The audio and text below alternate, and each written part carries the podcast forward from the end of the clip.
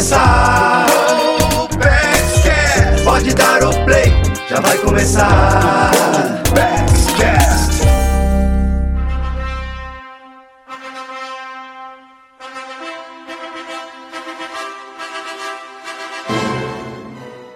O ditado é antigo: quem casa, quer casa. Em geral, todo mundo deseja uma festa animada, com música boa para reunir parentes e amigos, além de uma lua de mel inesquecível. Mas uma pergunta imprescindível para quem decide juntar as escovas de dente é: onde é que a gente vai morar, hein? Com tantos gastos, é necessário bastante planejamento para incluir a compra de um imóvel já no orçamento dos noivos. E é possível fazer isso sim, sem apertar as contas do casal. Nós vamos te contar como neste episódio aqui, que traz uma história super inspiradora. Eu sou Patrícia Lages, jornalista especialista em finanças pessoais, e você ouve o Poupex Cast. Bom, a gente vai conversar aqui com um casal que está quase trocando as alianças, que é o Robson Moraes e a Rafaela para Ciro.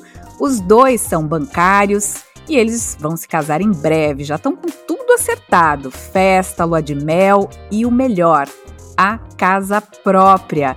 Bom, eu já vou dar as boas-vindas a eles para a gente saber mais sobre essa história. Vamos começar pela Rafaela? Oi, Rafaela! Oi, tudo bem?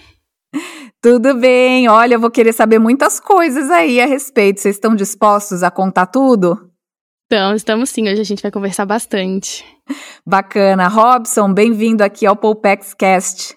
Obrigado, obrigado. Muito legal estar aqui participando. Vamos lá, olha só. Bom, eu já dei um spoiler aqui, né? Já contei que vocês estão se organizando, já estão com os preparativos aí do casamento, mas eu queria que vocês contassem primeiro como é que vocês se conheceram, né? Vamos aí fazer uma. Não chega a ser uma DR, mas assim, a gente quer saber da vida de vocês. a gente quer saber, assim, como é que vocês se conheceram e se vocês têm um perfil parecido quando o assunto é dinheiro, por quê? Porque muitos casais, já desde o namoro, quando falam em dinheiro, é aquele assunto tabu, né, que um não quer falar, o outro também não quer ouvir. Então, como é que vocês conseguiram se planejar? Eu acredito que vocês tenham tido aí, né, alguma compatibilidade na questão financeira. A gente começou a namorar em 2019 e aí a gente sempre conversava sobre dinheiro, na verdade. O Robson, ele é mais ele gosta mais desse assunto de finanças, ele é mais ligado nisso tipo, se preocupa em investir, pensa lá na frente, não depender às vezes de INSS, aposentadoria, essas coisas assim.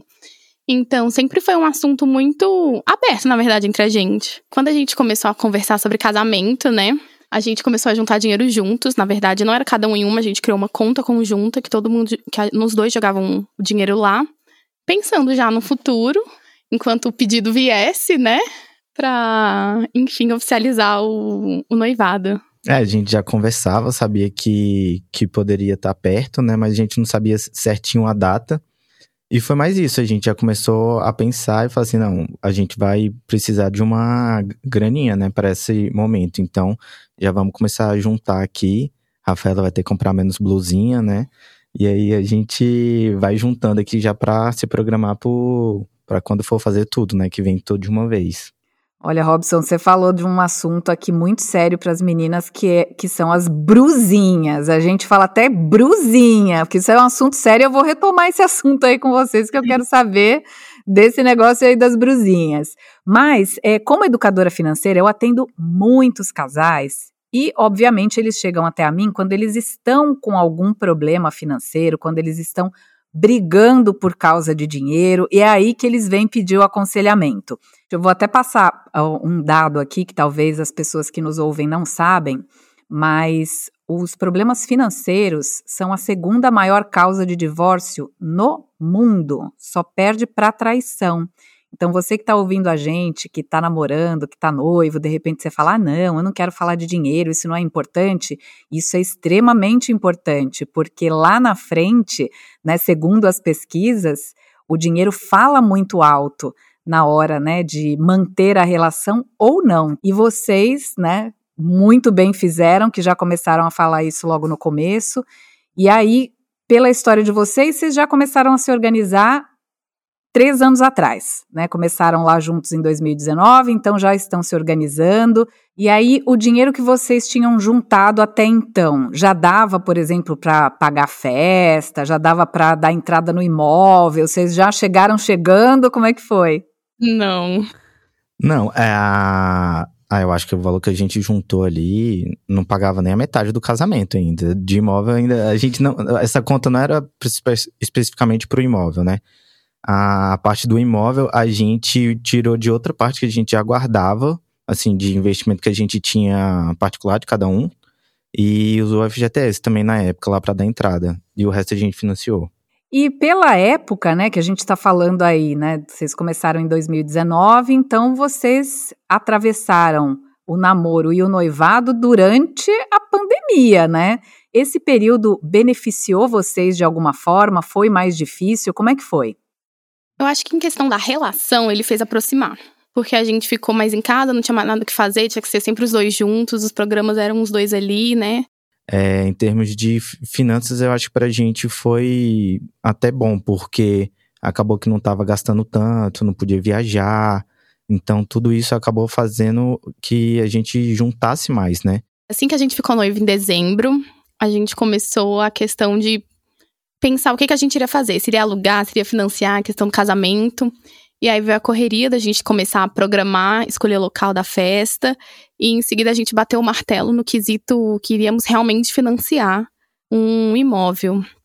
E aí foi aquele todos os trâmites, né? A gente, como ficamos noivos final de dezembro de 2021, início de 2022 veio uma redução do ITBI de 3 para 1%, então foi algo que a gente achou vantajoso para tentar fechar naquele período, que era até o final de março.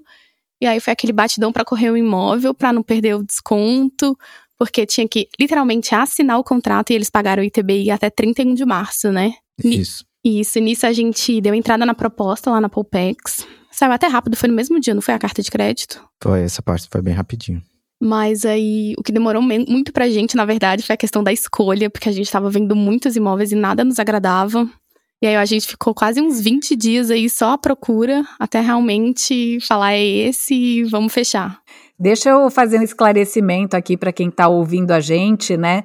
É muito importante que você, quando vai escolher um imóvel, você não apenas escolha o imóvel, não apenas coloque lá na ponta do lápis o valor do imóvel, o valor que você tem que pagar de prestação, porque tem uma coisa aí que a Rafaela falou e que muita gente nem sequer sabe que existe, né? Ela mencionou o ITBI, o que, que é isso? É o Imposto de Transmissão de Bens Imóveis.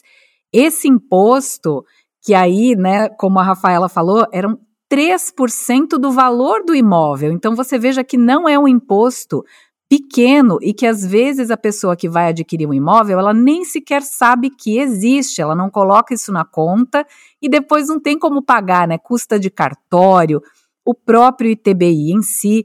Então, quando vocês estavam pesquisando, você viu que teve uma redução de 3% para 1% do ITBI, quer dizer, uma baita redução, né? Vocês pagaram um terço do imposto apenas. Só que vocês precisavam ter agilidade para assinar esse contrato para conseguir essa redução no imposto. E nisso, a Polpex adiantou uh, os documentos para vocês. Vocês conseguiram é, fazer tudo num tempo em que fosse possível ter essa redução do ITBI. Se não fosse isso, vocês tinham gasto muito mais, né? Sim, a gente conseguiu o apoio do pessoal da, do escritório da sede da Polpex e o pessoal de São Paulo, porque a vendedora era de São Paulo, então ainda teve essa correria disso. Eu até lembro certinho a data que pagou o ITBI. Pagou o ITBI no dia 29 de março, que eu lembro que a gente ficou na correria lá, pra, ia para lá, ia para cá, entregava documento lá, o pessoal da Polpex ajudando. Eles também ficaram na correria nessa época, porque igual a gente tinha mais um monte de pessoas, né? Mas deu certo lá para pagar e a Popex ajudou muito lá nessa época. Quero saber o seguinte, que tipo de imóvel que vocês compraram? E conta pra gente que eu, pelo menos, estou curiosa. Então, a gente comprou um apartamento, dois quartos, sala, cozinha, banheiro, assim, pra gente começar mesmo a vida a dois. E o apartamento já está pronto? Vocês têm que reformar? Como é que é isso aí? Conta para nós. O apartamento ele já era bem do jeito que a gente queria. Ele estava ocupado na época, mas a gente queria ainda mexer, trocar uns armários lá, pintar, trocar piso, revestimento, umas coisinhas assim. Mas acho que era coisa que fazia parte, assim, não, não tinha tanta coisa para fazer, mas também entrou essa parte ainda. E aí, nesse início, nesse planejamento, aí lá na planilhinha de vocês, vocês também colocaram lá o quesito lua de mel, né? Porque o que, que acontece com muitos noivos, né? Eles, quando começam a planejar, eles falam: Meu Deus, é muita coisa, né? Porque você tem a festa, você tem a viagem, você tem o imóvel, seja financiado, seja alugado, você tem os móveis, você tem os impostos, você tem a mudança. Como é que vocês colocaram tudo isso na planilha de vocês? Vocês foram colocando prazos também, do tipo, olha, primeiro vamos ver a festa, depois vamos ver o imóvel, depois vamos ver a lua de mel. Como é que vocês planilharam isso na prática? Olha, é, não foi tão organizada essa parte, não, vou confessar porque a lua de mel acabou ficando por último. A gente resolveu ela tem pouco tempo, porque a lua de mel acaba que a viagem a gente consegue parcelar muita coisa para pagar do momento ali que você compra para frente, né? E o casamento você tem que pagar tudo até a festa. Então a gente planejou essa parte de ah, primeiro agora vai ser os gastos do casamento. E o, e o financiamento a gente está pagando aí, pagou muita coisa lá no início, mas agora está sendo mais a prestação normal e, e a reforma, né? O que você precisa ter é esse jogo de cintura. Ah, legal. Então, a oportunidade agora é essa, beleza. Imagina que se vocês tivessem tido lá uma tremenda promoção para viagem de lua de mel, vocês poderiam refazer né, esses planos para aproveitar essa oportunidade. Faz parte, né, gente? O que vocês acham disso? Vocês planejar até ali uma reserva, alguma coisa, te dá até flexibilidade para aproveitar esses momentos, né? É, as oportunidades, né, quando elas surgem. É, a gente fala muito em finanças, né, de ter duas reservas. Uma reserva de emergência, que é aquela que você não vai mexer, porque é aquela reserva que vai garantir o pagamento das suas contas caso haja algum problema, perda de renda, alguma coisa assim.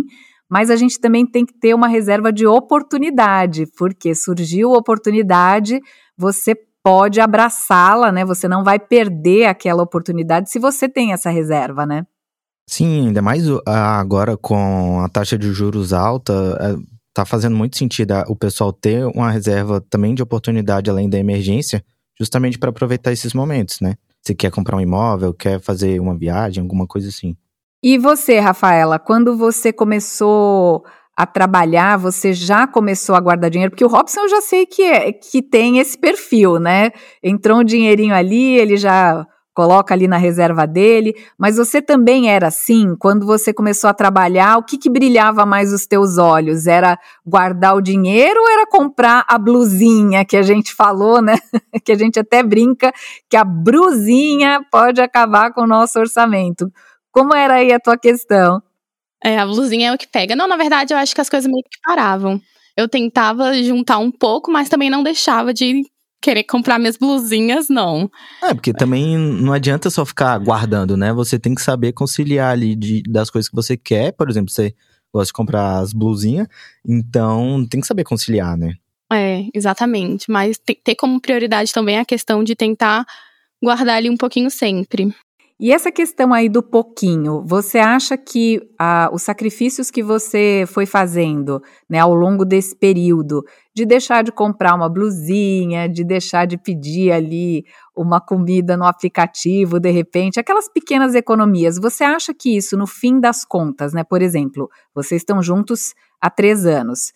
Esses pequenos sacrifícios que vocês fizeram, Nesses três anos, você acha que valeu a pena ou você acha que não faz diferença no orçamento? Eu acho que vale a pena sim no quesito você criar aquele hábito e você sempre se preocupar com aquilo. Agora, voltando lá um pouquinho a falar do apartamento. Eu vejo que vocês já são planejados, né? Aliás, já quero deixar aqui os meus parabéns para vocês, né? Porque não é todo mundo que tem esse planejamento, essa cabeça. Mas como vocês são aí, o, o casal do planejamento, digamos assim, olhando para o imóvel que vocês adquiriram, né? Já estão lá reformando.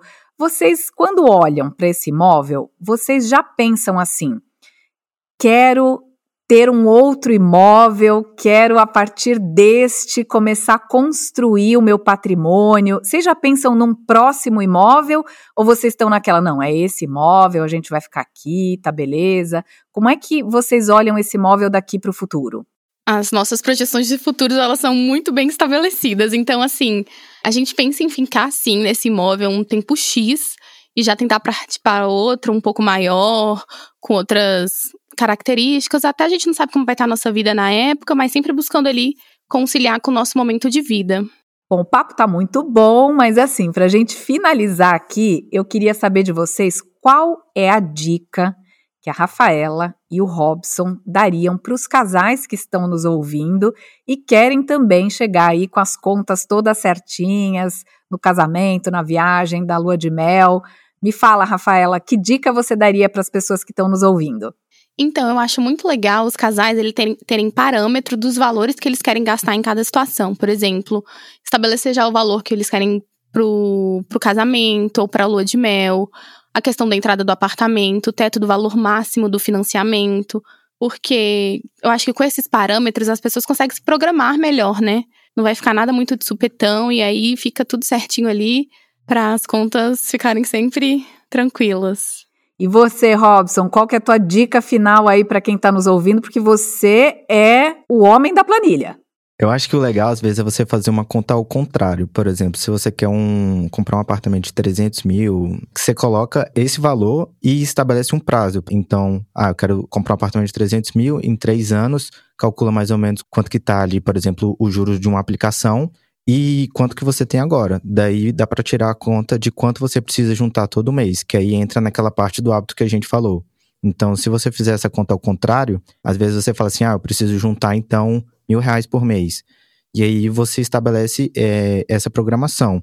E, por exemplo, vamos supor que está muito longe da realidade. Que aí, nessa parte, aí tem o financiamento, por exemplo, da Poupex, ou tem um FGTS para usar, ou, ou, tudo junto, né? Então daí você vai montando o seu plano, sabe? Mas acho legal ter essa meta já estabelecida com, com valor, com prazo, tudo certinho. Gente, olha, eu fiquei encantada com a história de vocês e quero aproveitar para desejar que a festa de casamento seja inesquecível, que a viagem de lua de mel seja inesquecível, do jeitinho aí que vocês planejaram ou melhor ainda, né? Porque a gente pode ter muita surpresa boa aí no meio do caminho, e que a vida dois de vocês seja aí repleta de momentos felizes, né? A gente já viu que vocês dois juntos passaram por muitas coisas, pandemia, reforma, compra de imóvel. Então acho que vocês estão no caminho certo e quero agradecer muito a participação de vocês dois aqui no Poupex Cast. Ah, eu que agradeço. A gente ficou muito feliz de estar aqui, de estar passando essa informação para vocês, para que futuros casais, né, também tentem conquistar seus sonhos da maneira mais planejada possível. É, também fiquei muito feliz de participar, muito obrigado por ter chamado. E, e é isso, assim, estabelecer o hábito de, de economizar e tal para realizar os sonhos. A história da Rafaela e do Robson mostra que com planejamento financeiro é possível realizar sonhos, principalmente o da casa própria.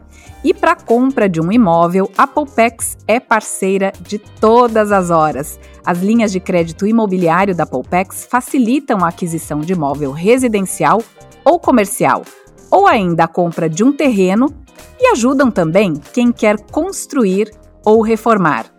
Para todo tipo de sonho, o cliente Poupex conta com juros baixos, crédito de até 90% do valor do bem e a possibilidade de incorporar o ITBI, que é o Imposto de Transmissão de Bens e Imóveis, e também as despesas cartorárias no financiamento. A Poupex tem outros diferenciais exclusivos, como o teto IPCA e o Garante 30. Independentemente do índice da inflação, na Poupex o teto é de 6,5% ao ano, sendo possível alterar a forma de correção do saldo devedor em até 30 meses após a assinatura do contrato. Outra grande vantagem é contar com a assessoria especializada da Poupex. Faça sua simulação pelo aplicativo ou pelo Internet Banking Poupex, ou ainda por qualquer um dos pontos de atendimento. Com essas informações, a gente encerra o Poupex Cast de hoje. Muito obrigada a você que esteve com a gente. Tchau, tchau.